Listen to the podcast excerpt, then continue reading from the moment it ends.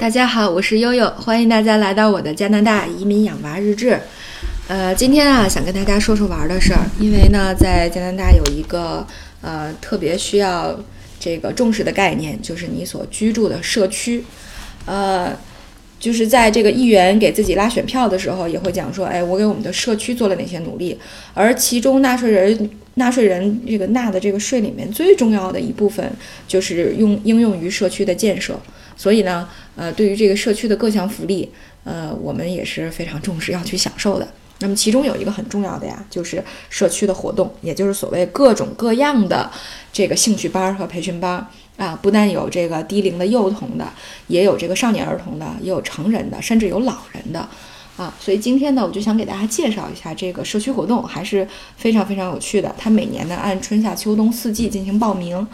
呃，现在在万锦这边呢，社区中心活动的报名也是异常火爆。其中有两个真的是特别特别火爆的，一个呢就是滑冰，一个呢就是游泳啊。因为什么呢？就是和国内的这个滑冰游泳相比啊，这个加拿大因为它的这个天气条件的原因哈，有大半年的时间都。没有一个合适的天气，一个合适的气候条件，能够供少年儿童在户外做长期的这种运动，所以呢，他非常重视这种室内运动的发展，啊，所以其中特别重要的两个就是游泳和这个滑冰，这都是你在漫长的冬季可以在室内啊，尤其是在社区中心做的事儿，所以几乎每一个社区中心都有自己的冰场和游泳馆，啊，那么。冰场和游泳这个一期的费用差不多是五十到七十块钱人民币啊左右的样子，呃，这个所以实际上还是非常经济划算的啊。基本上所有的新移民家庭来了以后啊，一方面考虑到确实很无聊，我们要找一些玩的内容啊；一方面呢，为了融入这个啊加拿大本地的这种这个体育和这个娱乐文化，那么大家都会鼓励自己的孩子啊去报这个。呃，这个滑冰和游泳的班，但是除此之外呢，还有很多很多有趣的活动，啊，比如说我们给妹妹呢报了芭蕾舞，但是除了芭蕾舞之外呢，我就发现哦，原来还有宝莱坞的舞蹈，就是印度式的舞蹈，那么还有呃这个呃 hip hop 啊，还有这个呃这个呃各种小朋友的这种呃有氧的健身活动啊。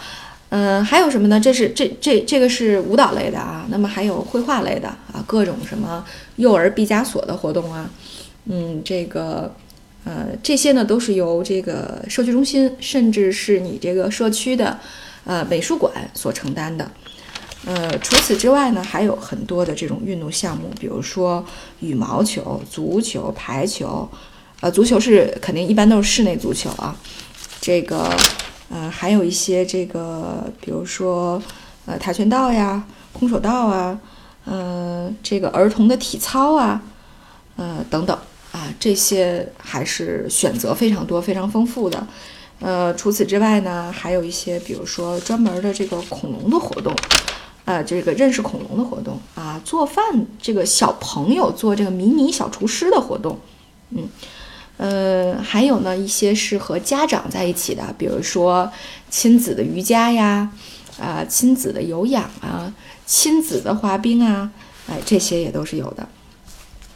呃，那么青少年儿童呢，就除了这些以外，可能还会有一些这个文化类的内容，比如说这个 3D 打印啊，法语啊，这个写作啊，数学呀，这些也都是有这种呃兴趣班和提高班的，呃。当然呢，因为社区中心的这种水平都，呃，他不会特别的 push 小孩儿，说你一定要，呃，这个到一个什么样的级别，啊，呃，他主要是还是 for fun，以这个高，这个让孩子们高兴，让孩子们去产生兴趣，喜欢这项运动为主的，啊，所以实际上对于新移民来说呢，呃，小孩英语还不是那么的好，然后又有一些这个玩乐的需求。那么另外呢，又我我是觉得在经济角度考虑，又不用花太多的钱，所以实际上社区中心是一个非常非常好的选择。那么我之前还看过一个推送哈，一个推文，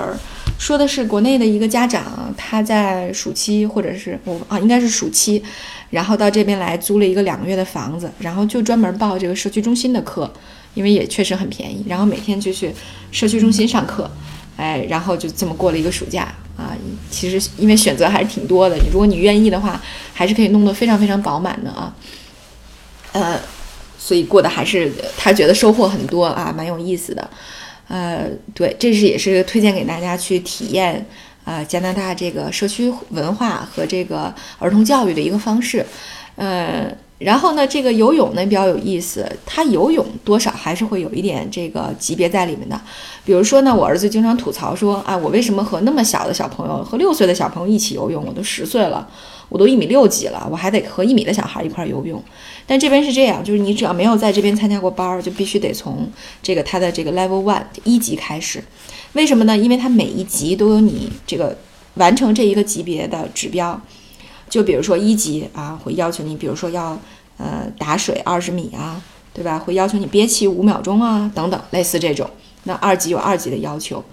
呃，所以呢，这个一共是分。一共是分九级，我记得是一共分九级。那么你到了九级以后，这个游泳课就结束了。那基本上学到个八九岁啊，如果从六岁开始，那学到个八九岁，那么基本上你就会能够掌握自由泳啊、蛙泳和仰泳这三种泳姿了。那么再往上呢，如果孩子喜欢的话，还可以再报这个呃这个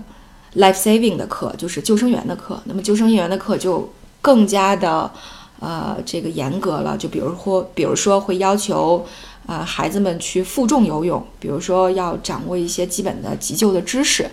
呃，对，所以实际上，呃，急救还有大概三四个级别的课，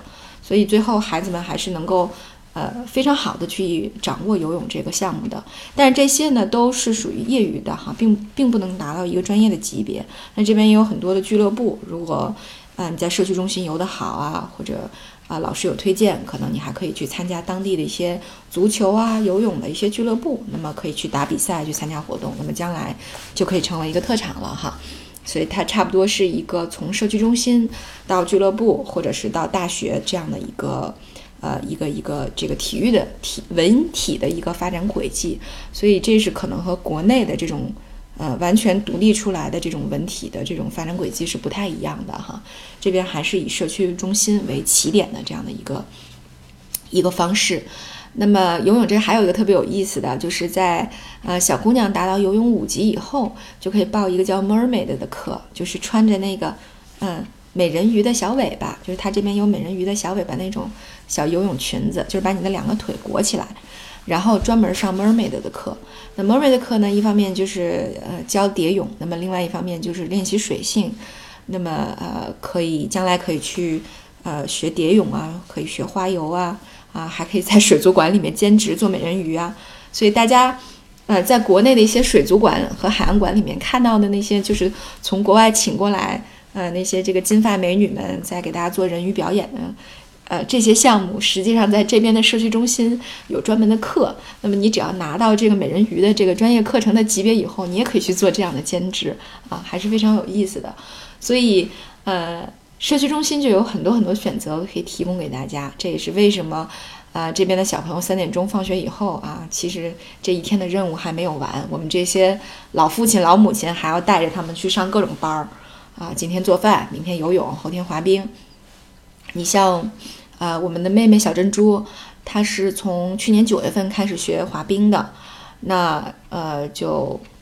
差不多到现在有三个月的时间了，就基本上，哎能够这个掌握滑冰的基本的技巧，然后也呃拿着这个冰球杆儿，呃可以开始这个做一些这个简单的这种这个冰球的训练了，啊，所以呢。这对于锻炼小朋友的这个身体的协调性，增强他们的体质，尤其是在加拿大这么寒冷的气候条件下，啊，这个呃多做一些这种冰上的这种寒冷的啊训练，对小孩的这个呼吸道和心肺都有非常好的这种锻炼的作用，啊，所以我们呃也是一直在坚持让他们在社区中心啊每天都要去运动，都要去锻炼，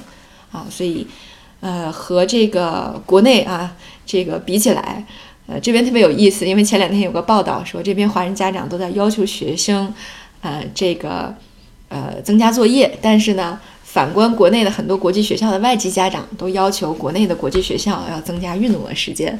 呃，这确实这两方面的教育理念哈，尤其是在上中学之前对这种小学学生的教育理念还是不相同的。这边还是以体育为主啊，以这个运动玩乐为主啊。国内确实还是打基础教育，所以这个各有利弊吧啊。塞翁失马焉知非福啊！对于这个加拿大这种呃这种国民经济的发展情况来看啊，小朋友就他们对国民也没有特别高的要求，所以大家只要身体好，可能就 OK 了吧啊！所以呢，这是很有意思的这个社区中心的活动，分今天呢分享给大家。呃，下一期呢给大家分享一下啊，这个悠悠作为一个这个奔四的老母亲啊，也终于开始了自己的这个社区中心第一滑啊。好，那今天就到这里，各位晚安。